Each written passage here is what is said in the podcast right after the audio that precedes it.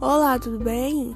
Hoje nós iremos falar um pouco sobre embriologia, trazendo seu significado e iremos abordar de forma mais profunda fecundação, trazendo também o seu significado e cada uma de suas partes, com base na fecundação humana.